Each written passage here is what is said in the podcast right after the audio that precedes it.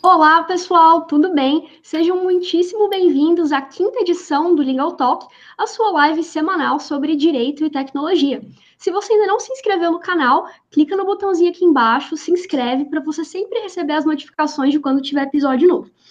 É, para quem não me conhece ainda, eu sou a Jay, eu sou advogada e sou gerente de comunidade do Original My, que é uma startup brasileira que usa tecnologia de RegTech para ajudar as empresas a otimizar os seus processos de governança. Eu vou deixar o link aqui na descrição para quem quiser mais informações sobre a empresa. Vou deixar um presentinho para vocês também, um e-book para vocês baixarem sobre assinatura eletrônica e assinatura digital. Vale super a pena. E agora, sem mais delongas, apresentando a nossa convidada, como sempre, super especial, a Tamila Talarico.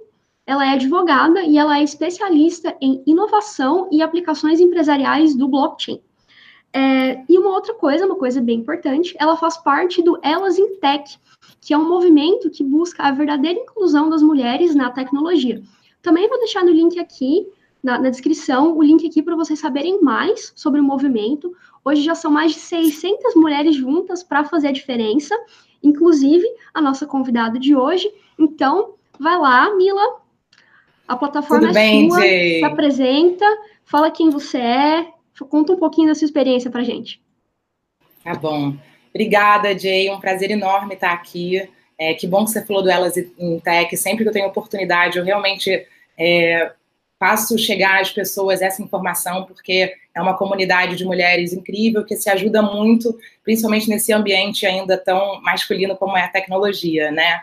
Então, bom, falando um pouquinho de mim, eu sou advogada, é, a minha experiência jurídica, ela é em direito societário empresarial, né? Mais tarde na minha carreira, eu acabei indo trabalhar diretamente com cinema, teatro e música, como produtora, né? O que me deu uma visão também aí de qual é a realidade prática é, em termos de dificuldades ou as dores que os artistas sofrem é, nos seus setores específicos. E depois disso, eu acabei indo trabalhar com o fomento à economia criativa como um todo, uh, por um viés institucional, né? Ou seja, fazendo um mapeamento aí dessas atividades econômicas e tentando entender uh, quais eram os problemas, tanto jurídicos como de negócio, uh, inerentes a esse mercado. Tudo isso para identificar também quais deveriam ser os focos de investimento e atuação nessas áreas, uh, no sentido de estimular o desenvolvimento econômico dessa chamada é, indústria criativa. Aqui eu acho que vale explicar rapidinho, é aqui que eu estou me referindo quando eu falo indústria criativa, né? Uh, e são vários os setores que compõem essa indústria, né? Como, por exemplo, as artes cênicas, as artes visuais, o audiovisual uh, e a própria música, dentre vários outros. a gente diz que quando a criatividade está aliada a conhecimento técnico, ela se torna recurso produtivo e diferencial competitivo. Então, assim, um detalhe importante que eu sempre costumo dizer a respeito desse recurso é que ele é um recurso inesgotável, não poluente, ou seja, sustentável e benéfico para todo mundo, né? Ah, nesse sentido, ah, vale a gente lembrar e frisar que a matéria-prima dessa indústria é o próprio trabalhador criador, né? É, eu uso muito essa, essa expressão, é, ou a gente pode chamar até do artista em si, né? Porque a matéria-prima dele é o seu patrimônio imaterial, intangível, é o seu potencial criativo. Né? E por que, que eu digo aqui é, potencial? Porque esse capital humano, ele só vira fator de crescimento econômico, efetivamente, quando ele tem um ecossistema propício para tanto. Né? Ou seja, quando o ecossistema está propício, aí sim a economia cresce, o governo fica feliz, o trabalhador criador fica feliz, o consumidor fica feliz, todo mundo fica feliz. Né? É, e o que, que seria esse ecossistema propício uh, para a indústria criativa? É aquele que assegura a esse trabalhador criador, que também é empreendedor, eu acho sempre importante dizer, é, a capacidade efetiva de proteger, administrar e explorar comercialmente a sua obra, a sua criação, ou o que no direito a gente chama de propriedade intelectual. E aqui, assim, para ficar mais claro, acho que vale a gente eleger é, para o nosso papo de hoje, é, especificamente é, um setor da indústria criativa, né, e, e, em conversa a gente entendeu que um dos setores é, que a gente poderia é, usar para ser mais facilmente entendido por todo mundo é o setor da música, né? Então a gente vai tentar focar essa análise aqui é, e, e, essa conversa nesse setor. Ah, e só voltando rapidinho aqui para esse raciocínio é, do, do ecossistema propício, no sentido de proteger, administrar uh, e explorar comercialmente a obra, né, de garantir esses, esse direito né, a esse trabalhador criador. É, se isso já era difícil de ser feito no mundo analógico, que dirá no digital, né? E aí, por que, que eu digo isso? Porque é, o aumento da conectividade, é, da interação por meio das redes sociais, é, a ascensão dessas plataformas digitais de distribuição e compartilhamento de conteúdo, uh, elas representam ao mesmo tempo potencial e ameaça para a indústria criativa, né? É claro que a digitalização favorece a circulação de produtos e serviços e, portanto, ela aumenta o espectro é, de alcance uh, dessas obras artísticas em geral. Só que essa digitalização, ela também cria e traz novos problemas que os atuais modelos e sistemas é, não são ou não eram capazes de resolver até então. E aí, esses trabalhadores criadores, empreendedores, até hoje ainda dependem de intermediários que só se tornam assim figuras centrais e uma espécie de quase que um mal necessário para que os artistas consigam viabilizar os seus negócios, né? Ah, esses agentes que originalmente é, não têm nenhuma relação direta com a criação em si, acabam entrando no meio da história e concentrando grande, grande parte da lucratividade proveniente dessa atividade também, né? Mesmo sendo assim um mero elo viabilizador dessa cadeia. Porque apesar de muita gente achar que trabalhar com arte, criatividade é, sei lá, só diversão, na verdade a gente está falando de uma cadeia bem complexa e extensa de profissionais, né? É, com muitas etapas, uh, da ideia inicial até a chegada do produto ao consumidor final e até a remuneração efetiva uh, desses criadores, né? Que eu faço questão de dizer que eles são empreendedores, porque é importante a gente uh, conseguir garantir o fechamento desse ciclo de maneira, de maneira que aquele que iniciou esse ciclo lá atrás, ou seja, o real responsável por toda essa movimentação da sociedade, da economia, ele seja dignamente e tempestivamente né, remunerado por isso. É, as pessoas esquecem ou não sabem, mas assim, é por isso que eu faço questão de reforçar essa ideia da, do conceito da indústria criativa, é, ela é uma indústria propriamente dito, né? Propriamente dita. A gente está falando de business, a gente está falando de negócio, né? Com expectativa também de retorno financeiro e de devolução de algo para a sociedade, né? E assim, a verdade é que ninguém investe mais em uma criação do que o próprio artista, já que no caso dele às vezes tem até uma confusão aí entre a esfera pessoal e profissional. É, ele e a própria obra são meio que uma coisa só. É, quase que um não se sustenta sem o outro. E os artistas, assim como profissionais de qualquer outro ramo, eles merecem e devem ser devidamente é, remunerados pelo seu trabalho, né? O que infelizmente até hoje ainda não acontece, né? Pelo menos não para os artistas em geral. Ser pago é, pela sua criação ou pela sua arte num mercado extremamente competitivo como esse acaba ficando restrito àqueles que de partida já contam com algum fôlego econômico uh, que os permita, assim, por conta própria, contratar um monte de profissional e serviço desde o D0, para assegurar todo o tempo que essa cadeia de valor vai ser respeitada. E é só assim que esse negócio tem reais chances de prosperar, né? Prosperar. É, e aqui fica bem claro, é, desculpa eu estou fazendo essa mega introdução, mas é porque assim fica bem claro porque a gente está o que eu estou chamando aqui de artista como trabalhador, criador, empreendedor. É, um artista em início de carreira, ele não é muito diferente de uma startup, que precisa muitas vezes de um aporte inicial considerável. E a gente não está falando só de recurso financeiro, a gente está falando também de recurso humano, né, para fazer um negócio acontecer. É, no ramo artístico, que vinha acontecendo até então, é que os artistas vistos, sei lá, como talentosos, ou com grande potencial de aceitação pelo mercado, eles acabavam sendo cortejados uh, por players já estabelecidos nesse mercado, que chegam com uma promessa de viabilizar, sei lá, aquele lançamento, por exemplo, mas em retorno eles acabam exigindo e impondo uma fatia gorda demais uh, de um bolo que muitas vezes é, esses agentes, na qualidade de intermediários, eles estão só embrulhando, né? E adicionando, adicionando camadas e mais camadas de parceiros, intermediários, que se tornam quase que parte obrigatória é, dessa oferta. Então, assim, o que acaba sobrando mesmo para o artista são as migalhas desse bolo, e olhe lá, né? Sem dizer que, assim, é, o arranjo, é, é nesse arranjo aí, praticamente não tem espaço para negociação, né, das condições. É o famoso pegar ou largar. Então, assim, muitas vezes o artista acaba se sujeitando a essas condições, quase que numa modalidade meio cláusula de adesão, porque eles dependem disso nesse momento inicial, mas depois eles acabam ficando presos a porcentagens ou sessões de direito muito pouco vantajosas para eles. né? E eles acabam não tendo poder de barganha porque dependem dessa cadeia infinita de intermediários para trocar o seu negócio, né? E aí é, eu volto a lembrar que no caso deles é, é, é tão complicado é, é, é, ficar é, tão complicado quanto uma empresa que fica presa, por exemplo, a um investidor. mas é diferente porque, no caso da empresa, você pode vender a sua participação e recomeçar do zero um novo negócio, né? Já com um pouco mais de bagagem, capacidade até de negociar de igual para igual com futuros investidores. E sim, graças a Deus, a gente vem assistindo a mudanças drásticas aí na forma como as obras artísticas, as informações ou conteúdo em geral é hoje disponibilizado e consumido no mundo, né? Só que a gente ainda não vê, infelizmente, a mesma transformação acontecer é, em termos de fluxo de valor para os criadores desse conteúdo, né? E aí eu acho que é aí nesse ponto que entra a blockchain, né?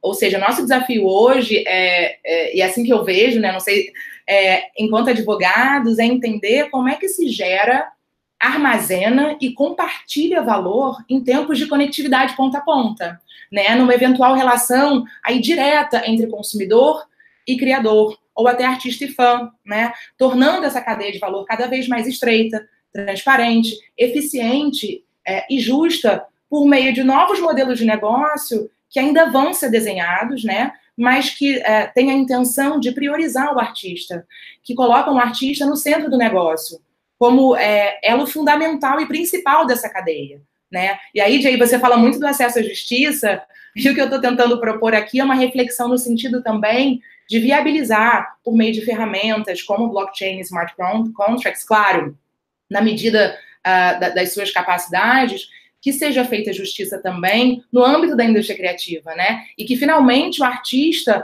mesmo aquele que está começando, né, que não tem condições reais ainda de acesso a esse mercado, porque não tem um investimento é, inicial grande, ou seja, que ele possa ter alternativas que não o sujeitem literalmente a serem explorados economicamente pelos agentes uh, intermediários clássicos desse business, sem poder se posicionar de maneira assim mais firme no que concerne os seus direitos, né? É, então, assim, é, primeiro, obrigada pela introdução e pela explicação. Eu acho Mega que você introdução. tem. É, não, mas assim, eu acho que você tem, além da, da visão como advogada, um aspecto muito interessante para adicionar, que é também essa perspectiva de pessoa que esteve no mundo das artes. Porque muitas vezes a gente, como advogado, tem a nossa experiência só lá no escritório, né? Então a gente trabalha com músico, mas não conhece a realidade do músico.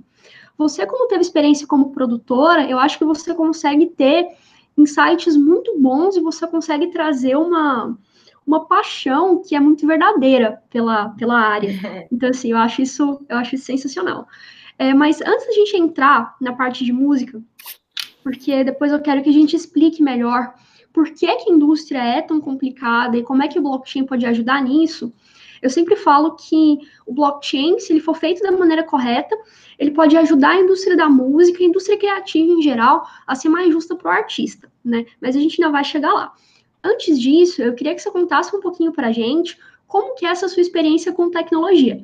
Eu já entendi como você foi parar nas artes, mas por que tecnologia? Por que direito digital? É, você então, faz parte então. também do, do Elas em Tech, então eu vejo que você tem muito interesse nisso, você é especialista em blockchain também. Como que você vê essa questão do legal tech? Por que isso é tão importante para você? Então, na verdade, é, a tecnologia no direito foi exatamente o motivo para eu ter voltado ao direito depois de tantos anos trabalhando exclusivamente como produtora cultural, né? É, eu venho de uma uh, de um início de carreira como advogada e eu vivenciei é, uma, uma realidade de trabalho no escritório que, a princípio, me pareceu um pouco assim: caramba, é, a coisa aqui já está tão mecânica que eu não sei muito aonde eu posso adicionar e o que, que eu posso trazer realmente de valor para esse trabalho. Então, eu admito que, inicialmente, eu já estava um pouco assim, é, é, descontente e desacreditada é, da capacidade do direito de realmente fazer uma transformação real na sociedade, uh, sem ser por meio, é claro, né, é, do que a gente está falando do acesso à justiça privilegiado, né? Então, assim, é, quando eu tive o primeiro contato com blockchain e com essas novas tecnologias e com essas novas tecnologias foi aí que eu entendi que a gente estava diante de ferramentas que potencializam é, as nossas relações enquanto sociedade como um todo. E aí, então, me senti mais do que nunca é, obrigada, quase, a voltar a olhar para o direito é, como uma ferramenta para potencializar isso, né? Exatamente do que a gente estava conversando um pouquinho antes, né?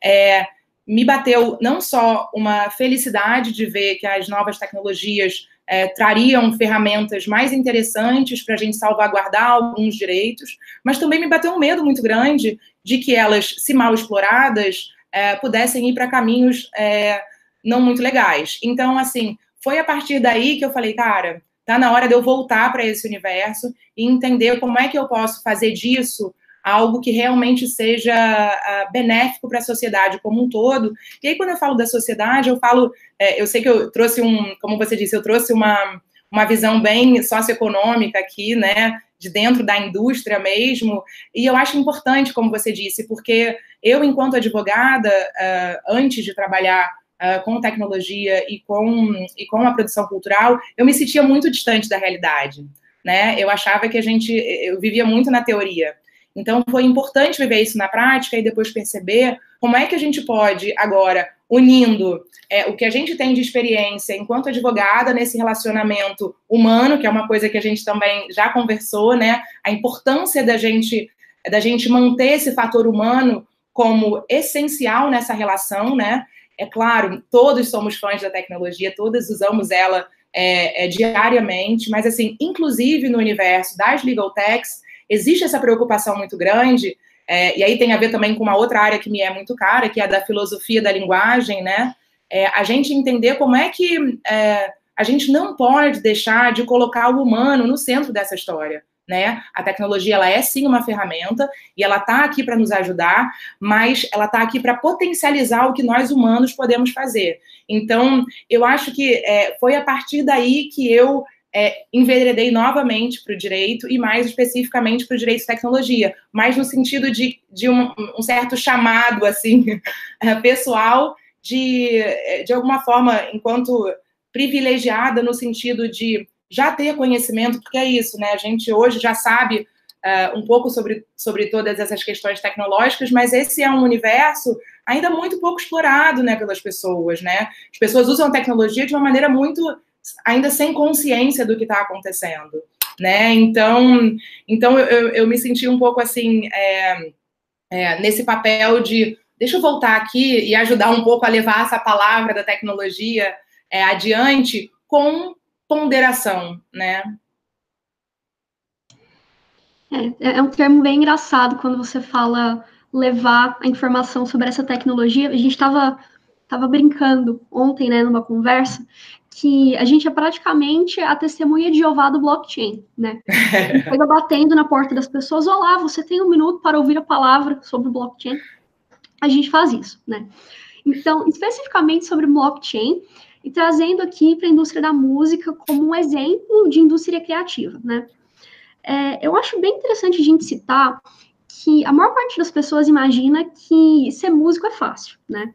Você tem uma ideia, você vai lá, você escreve uma música, você faz uma melodia e de alguma maneira você vende isso e fica rico, né? Só que, gente, não é assim que as coisas funcionam. A indústria da música, na verdade, ela é extremamente complexa, né? Primeiro porque muitas vezes quando você cria, você não cria sozinho. Você tem uma pessoa que escreve a letra, uma pessoa que faz a melodia, você vai ter os músicos que vão estar tocando com você. Então, só para início de conversa, o direito autoral, ele nunca vai ser, ou muito raramente, vai ser de uma pessoa só. Para complicar, quando a gente está falando de música, não é nem um direito autoral só, porque você tem o direito sobre a composição, sobre a criação, você tem o direito de reprodução, você vai ter os direitos que vêm depois da parte de venda, da reprodução mecânica, dos CDs. Então, assim, é uma pilha de direitos, numa pilha de pessoas, e depois vai ficando cada vez pior, porque você precisa assinar um contrato com uma gravadora. Aí você vai ter o seu produtor. Você tem que vai ter um contrato com a gravadora, que vai ter um contrato com o rádio, com a TV. Você acaba fazendo uma teia tão, mas tão, mas tão complexa que os artistas se perdem muito nesse meio. E o que a gente tinha mencionado antes de tornar a indústria mais justa, ela vem justamente nesse ponto de como é que eu torno esse ambiente mais compreensível. Porque o artista, na grande maioria das vezes, ele criou uma coisa, no final das contas, ele nem sabe onde o direito dessa coisa tá, com quem que tá. Eu não sei quem é que trabalha, por exemplo, fazendo vídeo para o YouTube ou alguma coisa assim. Você já passou pela situação de querer usar uma música e aí a pessoa quer ir lá, quer ter o direito para usar essa música, ela não consegue nem achar quem é o detentor da música, do direito, né? É super complexo, o músico não entende o que é está acontecendo com o direito dele, e nisso muitas vezes ele é passado para trás. Como você tem tantos intermediários na cadeia, cada pessoa vai pegando um pedacinho lá. Esse criador, que deveria estar recebendo a maior parte do lucro, recebe centavos. Saíram os dados sobre a quantidade de dinheiro que o Spotify repassa cada vez que toca a sua faixa. São frações de centavo. E você não recebe automaticamente também. Tem casos que o Spotify demora anos. Se é contrato que envolve vários intermediários em países estrangeiros, é uma complicação. Até a minha explicação é enrolada, porque a indústria, gente, é muito, muito, muito enrolada. Então, assim, quando a gente fala sobre, beleza, vamos trazer o blockchain para essa indústria. A gente basicamente vê três vertentes, né, Mila, que eu queria que você explicasse melhor para a gente. A primeira seria essa questão de reduzir esses intermediários todos. Né? Por que, que eu preciso de produtor, gravadora, que vai passando contrato, contrato, contrato? Se tem alguma maneira de eu conseguir fazer isso com menos pessoas, que vão, lógico, me dar mais recurso, porque vai ter menos gente pegando fatia. O segundo ponto, como que o blockchain poderia ajudar na questão do gerenciamento do direito autoral? Porque o blockchain é uma base de dados, né? Será que ele teria como tornar mais claro quem é que detém qual direito sobre cada coisa? Esse seria o segundo ponto. E o terceiro ponto, se tiver tempo, se você quiser falar sobre isso, uhum. também falando rapidinho sobre a questão dos pagamentos porque o blockchain ele também traz a possibilidade de a gente automatizar o pagamento, que é uma coisa muito muito bacana e meio doida ainda. Então, assim, teria como você explicar para a gente essas três vertentes, intermediários, direito autoral e meio de pagamento? Tem. É, daria para a gente ficar horas falando disso tudo, né? Mas, assim, é, especificamente em relação ao pagamento, foi a última coisa que você disse, tem um dado que eu acho muito emblemático é, e que representa, assim, é muito bem a, a ineficiência da indústria da música em remunerar é, propriamente é, os diferentes elos dessa cadeia, né? É, Estima-se que 1,1 bilhão de dólares sejam perdidos por ano em royalties na indústria da música. A gente está falando de 1,1 bilhão de dólares ano. Imagina quanto isso não dá em real, né? É, é, esse levantamento foi feito por uma startup uh, australiana que é composta exatamente de ex-executivos da indústria tradicional da música, com anos de bagagem e que, assim, é, tem uma visão muito clara das principais falhas desse mercado, né? É, e que se fundamenta exatamente em solucionar essas falhas, né? Eles brincam que eles, é, eles se propõem a achar o seu royalty perdido, né? É, porque, assim, o trabalho do artista é fazer música, né? E o trabalho é, desses intermediários seria é, de munir os artistas ou de se certificar, no mínimo, de que os artistas são devidamente remunerados por isso, né? É, e aí, nesse caso, é, a tecnologia blockchain pode ajudar muito, né? Porque ela traz transparência, ela traz agilidade, ela traz é, acuracidade, é, precisão é, né, em relação a esses dados, né? Então, além de permitir, claro, como a gente é, já conversou também, é, o rastreamento desse ativo digital, né, ao longo de toda a cadeia, né, de fornecimento. E tudo isso, assim, é, é sem possibilidade de fraude, porque a gente sabe, né, é, os registros, uma vez lançados, aí armazenados em blockchain, eles não podem mais ser alterados. Então, a gente estaria falando de, aqui de um sistema é, é, pretensamente incorruptível, né? É, e daí, você falou do, do Spotify, né? É, o Spotify sofreu, né, no, no, passado recente, assim, alguns processos de cobrança de direito autoral, por exemplo, porque é, e aí, assim, é, não me entendam mal, eu amo Spotify, uso assim diariamente, mas a verdade é que hoje é, essas plataformas de streaming é, acabam concentrando nelas todos os principais dados sobre o negócio de um artista. né? Então, assim, quando o artista disponibiliza a sua criação uh, por meio dessa plataforma de distribuição de conteúdo, claro, é ótimo, porque ele consegue chegar até seu cliente final, né? Ela dá acesso é, é, aos fãs, né? Daquela àquela criação. Mas é, o artista hoje ainda só consegue fazer isso indiretamente por meio de um intermediário que atravessa essa relação, ainda que a seu próprio pedido, né? Por enquanto. Uh, porque hoje, é, ele teoricamente ainda não tem outra opção uh, de como lidar com isso, né? E esse intermediário, por incrível que pareça, é quem acaba concentrando toda essa massa de dados sobre o negócio do artista, né? Como, por exemplo, o, é, o desempenho de uma música em um momento específico ou em um território específico. E aí a gente está falando hoje de plataformas de streaming, mas a gente também pode imaginar aqui nesse papel, num passado e num presente ainda mais no passado um pouquinho mais recente, as gravadoras, as editoras de música, os escritórios de arrecadação de direitos autorais, é, que acabam estabelecendo, assim, de uma maneira é, unilateral, para não dizer autoritária, é, quais os níveis e quais os limites da informação que eles vão compartilhar com o artista.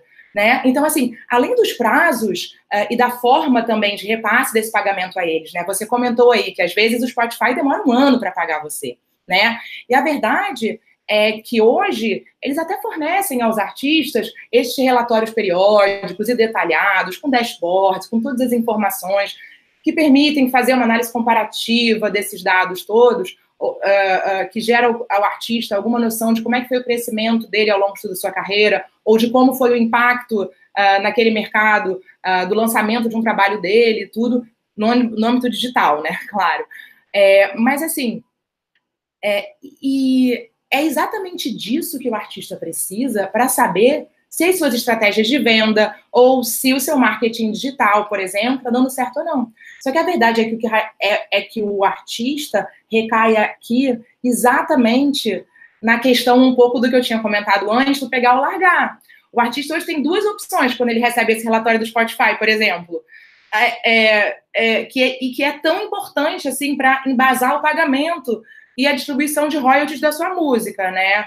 É, ou até o caminho assim que ele vai escolher dar futuramente para o seu projeto musical e novos trabalhos, né? Diante da, da, quantidade de dados ali reunidos, né? Então a verdade é a seguinte: ou ele aceita esse relatório, os dados que estão ali apresentados, tal qual eles vieram parar na mão dele, ou ele pode até contestar a veracidade daquelas informações mas ele não tem ainda muitas ferramentas para fazer isso, né? Porque quem detém todas essas informações a respeito do seu negócio, do consumo do seu conteúdo pelos seus fãs, são exatamente esses intermediários, né? É, eu agora não me lembro exatamente o número, mas parece que a indústria da música é a indústria que mais concentra intermediários é, é, em toda a economia, né? É, agora, imagina é, o tempo e o custo que o artista não precisa incorrer a cada vez que ele ou a sua música passa por um desses intermediários, né? A gente brinca que é tanto pedágio que ele tem que pagar e tanta quilometragem que ele tem que percorrer que ele dificilmente vê a cor do dinheiro, né? Como a gente diz. E quando vê, é com atraso considerável, como você uh, mencionou aí. Então, então, quando a gente fala de blockchain na indústria da música, se a gente aliar essa tecnologia a uma outra, que é a dos smart contracts, né? Que não são contratos propriamente ditos ou juridicamente falando, uh, mas são softwares, é, códigos de computador uh, que auto-executam aí as tarefas uh, ali previamente determinadas é, e que permitem a realização do que a gente chama de micropagamentos, né? Um fracionamento de valor que é, é ideal quando a gente pensa, como você disse, que para cada música, o rateio entre os artistas, ou o número de profissionais que está ali envolvido e que precisa ser remunerado por, por aquilo, é gigantesco, né? Então, assim, é, a gente está falando de uma tecnologia, um grande potencial para esse mercado que se torna cada vez mais complexo. Então, assim, quando a gente a, ah, vislumbra a hipótese é, de um pagamento imediato concomitante ao próprio consumo daquele produto, sem margem de erro, que às vezes não é nem por má fé, às vezes é por uma questão de erro humano, ou de erro de cálculo, ou por uma falta de interoperabilidade entre, os, entre as diferentes fontes de arrecadação, né? Isso também existe, né? São diferentes os, como a gente falou, os pedágios que, que o artista tem que passar. Então, assim, a gente está falando da possibilidade é, de ter toda a parte de licenciamento, uh, por exemplo, uh, de direito autoral, é, são vários, né? Mas, por exemplo, direito autoral, uma blockchain que una todos esses participantes da cadeia de valor dessa indústria, é, simplificando os processos e realizando a integração de todos esses agentes, né? E tornando a contabilidade no mercado é, da música é, mais transparente é, e mais eficiente. É, que mais? Deixa eu lembrar aqui que, que é gerenciamento eleitoral, pagamentos. É, claro, por favor. Assim, para deixar bem claro para quem está assistindo, né? Quando a gente coloca essas três vertentes do potencial do blockchain para a música, basicamente a gente está falando que se eu tenho uma indústria que tem tantos intermediários assim, que ela vira uma caixa preta, o que blockchain pode trazer é a transparência.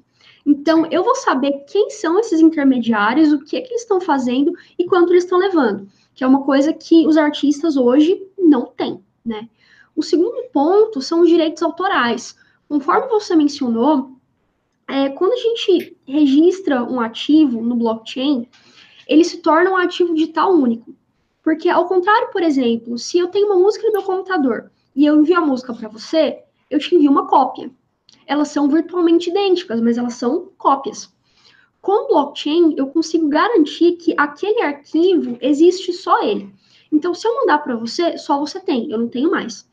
Então, essa é uma outra possibilidade que é bem interessante. Isso sem contar que no blockchain você pode colocar vários tipos de informação. Então, por exemplo, eu registro lá a minha música. E eu coloco não só o arquivo da música, mas eu coloco uma historinha sobre como, como eu fiz aquela obra, quem participou comigo, né? Qual foi o contexto, como que ela pode ser usada. Eu posso colocar as licenças, por exemplo, se você estiver fazendo propaganda para uma ONG, você pode usar sem pagar. Agora, se você for tocar na rádio, você tem que pagar. Eu posso colocar isso. E colocando isso num smart contract, num contrato inteligente, eu consigo fazer os meios de pagamento automáticos. Então, por exemplo, eu coloco lá que o direito autoral é para ser dividido entre eu e os dois músicos que fizeram comigo um terço para cada. Quando a pessoa executar aquela faixa, ela já envia diretamente o pagamento, um terço para cada um de nós três. Ao invés de ter que mandar para uma pessoa que vai dividir entre as três, mas que vai pegar aquela parcela. Né? Então, assim, a gente tem a possibilidade de simplificar muito o sistema, trazendo muito mais transparência e trazendo muito mais clareza sobre o que é está indo, para onde e quem está recebendo o quê, né? Não, isso é maravilhoso. Eu toda vez que as pessoas me perguntam sobre blockchain, e especificamente na indústria da música, existe sempre aquela pergunta: poxa, mas eu estou tão feliz com as minhas plataformas de streaming, eu não quero mudar. Né? E beleza, o consumidor até pode estar feliz, mas será que o artista tá? Então, assim, eu brinco que futuramente a gente vai poder, quem sabe, acessar um caetanoveloso.com, em que lá você vai ter reunidas todas as informações e metadados de tudo que ele fez até hoje. Quando você é, e assim, e tudo isso vai estar sendo controlado por ele. E tudo parte dali. Né? É o que você disse. A gente passa a ter finalmente esse conceito importantíssimo, que é o da unicidade dos arquivos digitais, né? Que é algo que foi o que você disse, a gente não envia mais uma cópia de uma foto, né? A gente dá acesso àquela foto, né?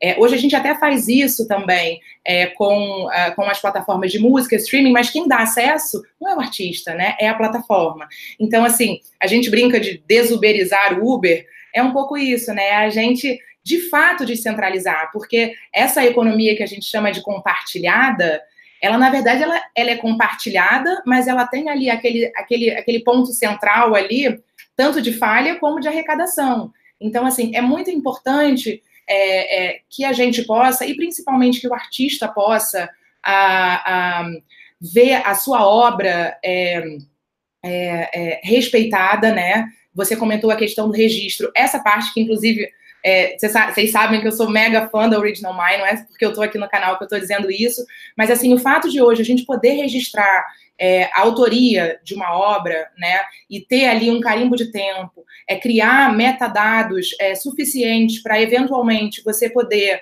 é, é, levar aquilo a juízo e comprovar que aquela obra é tua, né, e que você que iniciou aquilo em caso de litígio, né, claro que no mundo ideal nada acontece, mas caso venha a acontecer, a gente ganha essa, essa, essa, essa garantia. Então, assim, isso é muito importante para o artista, muito mesmo. E a possibilidade do artista passar a ter a, a, toda a sua obra e toda a, a, cadeia de valor dela de uma maneira muito transparente, como você disse, isso é essencial, porque aí a gente consegue colocar todo mundo que está interessado no mesmo sistema e fazer com que cada um é, é, é, inclua ou acesse aquele sistema na medida da sua necessidade, mas fazendo com, com que aquilo seja é, realmente mais democrático, né, no sentido de que não tem alguma autoridade ou um intermediário ou vários intermediários numa espécie de controle até difuso às vezes que, que concentram a informação, né? Então assim é, é, é muito importante, é, eu acho, essa a possibilidade que é, blockchain aliado a smart contracts, então uh, dá para a indústria criativa como um todo, mas também a indústria da música, uh, e principalmente a possibilidade da gente, da gente passar a garantir esses direitos que até então eram, eram de tão difícil acesso, né? É, assim, para mim, a, a, parte mais interessante, a parte mais apaixonante, é, pessoalmente falando, do blockchain, é essa capacidade que ele dá da pessoa ter acesso ao direito. Então, conforme você mencionou, né, uma coisa que a gente já faz no Original My. Porque às vezes quando a gente fala de blockchain pode parecer uma coisa muito distante, né? Ah, vamos fazer um sistema. Não, é coisa que já dá para fazer. Por exemplo, o que o Original My faz. Na nossa plataforma, você já pode certificar o seu arquivo de áudio, a sua partitura, porque uma coisa que, que talvez as pessoas que não são advogados não saibam é que pela lei brasileira, pela lei internacional também, isso vem de, uma, de, uma, de um tratado internacional, de uma convenção, você não precisa registrar um direito autoral para que você tenha direito sobre aquela obra. A gente costuma falar que o direito autoral nasce junto com a obra. Então, a partir do momento que você criou aquela coisa, ela é sua, o direito é seu. Mas por que, que as pessoas registram, por exemplo, na Biblioteca Nacional? Porque caso você tenha alguma controvérsia Caso alguém use indevidamente a sua obra, você precisa ser capaz de provar para o juiz que foi você que criou aquilo. Né? Então, o que antigamente muita gente fazia era é, mandar uma cópia por correio para si mesmo, né, com a, com a data, com o selinho, e nunca abrir. Para se tivesse algum problema, abrir lá na frente do juiz e falar, não, mas eu criei isso aqui nessa data, né? Era uma espécie de, de carimbo de tempo é, manual às antigas mas agora dá para fazer. Então, se você é músico, se você é criador, se você trabalha com qualquer coisa que envolva direito autoral, você consegue ter essa, essa certeza dessa proteção jurídica em caso de, de algum problema, certificando em blockchain. É super baratinho, é super prático, super rápido de fazer. Então, entrem no, no site do Original My para vocês saberem como que, como que isso funciona. Eu acho que é uma, uma possibilidade bastante interessante. Não, sem dúvida. Eu, inclusive, uso é, esse, esse, esse case específico, né, da possibilidade de você registrar e manter ali é, garantida a autoria, ou até mesmo, às vezes, a anterioridade, né, porque aí, quando a gente fala também de, é, de propriedade industrial, né, fugindo um pouquinho da propriedade é, é, meramente intelectual, quando a gente fala de registro uh, de patente, tudo isso, assim, é muito importante que você tenha esse carimbo de tempo, né? E que você tenha algo que comprove a anterioridade. Então, realmente, assim, nesse ponto especificamente, foi porque eu acho que a gente escolheu falar disso hoje. É, a tecnologia traz muitas ferramentas é, interessantes para a gente, para os artistas, no sentido de garantir o acesso deles a, aos seus próprios direitos, né? E é muito importante, porque é, a gente está num, num, num, nível de, de desistência, às vezes, que é quase assim. Ai, não, eu já sei que, eu, que vão copiar, eu já sei que vão piratear. Não, gente, agora a gente consegue reverter isso, né? A tecnologia está vindo aí é, nesse ponto especificamente para nos ajudar. Então, é, eu também sempre falo disso, não é ficção científica, não é utopia. Hoje em dia a gente já pode é, fazer esse tipo de, de registro é, e usar isso como prova, né? Então, assim, é, eu sempre que posso faço a propaganda da Original Mind mesmo, porque vocês estão arrasando nesse sentido, é, e eu acho que cada vez mais as pessoas vão entender a importância a dessa ferramenta no que você sempre fala, né, que é a questão do acesso à justiça mesmo. Pois é. Bom, a gente está quase estourando o tempo aqui, é, então, se você tiver alguma, alguma consideração final para fazer, falar tchau para o pessoal. Bom, queria agradecer, Jay, muito a você, é, a Mari, a todo mundo da Original My. É, é, muito, é muito legal ver, assim, é, eu sou fã da plataforma e hoje poder estar colaborando aqui com vocês, conversando, para mim é uma honra mesmo. É, acho super importante essa iniciativa que vocês têm, como a gente brincou, de levar a palavra realmente do blockchain e das legal techs aí adiante, né? Eu tento fazer isso, mas a gente a gente realmente precisa se unir nesse sentido, né? Porque é, a gente não está falando de algo que é só bom para alguns, né? A gente está querendo realmente é, democratizar é, é, o acesso ao direito. Então, assim, quanto mais a gente puder é, é, fazer, fazer correr essa informação, pode contar comigo que eu estou por aí. Então, assim, parabéns para vocês por essa iniciativa tão importante de educar mesmo todo mundo nesse sentido. e contem comigo aí. A gente vai contar sim, com certeza. Agora que você disse que pode, você não vai mais lembrar da gente. Mas, Mila, muitíssimo obrigada por ter aceitado participar da live. Você deu uma aula. Eu sinto que a gente tem tanto pano para manga ainda, sabe? Como você disse, daria para ficar horas e horas conversando aqui, principalmente porque dá para ver que você é muito apaixonada pelo tema. Né? Gostaria de agradecer também ao pessoal que está assistindo. Obrigada por, por mais uma semana se estarem aqui com a gente é, deem um like, né? Já que a gente está no YouTube, vamos pedir. Deem um like, é super importante para a gente saber curtindo é, o, o, nosso trabalho aqui. Compartilhem também, mostrem para os amigos, para o pessoal da área do direito, ou talvez não, né? Eu acho que esse é um tema que interessa muita gente, para os músicos, para os criadores, eu acho que é uma coisa que é, é interessante que eles saibam. Também, se vocês tiverem sugestões de temas, sugestões de convidados, questões, manda um comentário para a gente aqui. Vocês sabem onde encontrar? Pode ser pelo, pelo Telegram, pelo Twitter, pelo Instagram, pelo Facebook. A gente está em todos os lugares. Mandem mensagens para a gente com todas as sugestões que vocês tiverem. É, na próxima semana, só já adiantando aqui, a gente vai conversar com a Camila Riojas, que ela é uma coisa bem interessante, tá? Já vou deixar um suspensezinho no ar aqui. Ela é Legal Architect e Legal Hacker. A gente vai falar para vocês o que é que são essas coisas, justamente para discutir quais são as novas tendências para o profissional do direito agora que a gente tem essas novas tecnologias chegando. Mas bom, pessoal, é isso aí. A gente se vê então na semana que vem. Abraço e até a próxima. Tchau. Tchau, obrigada.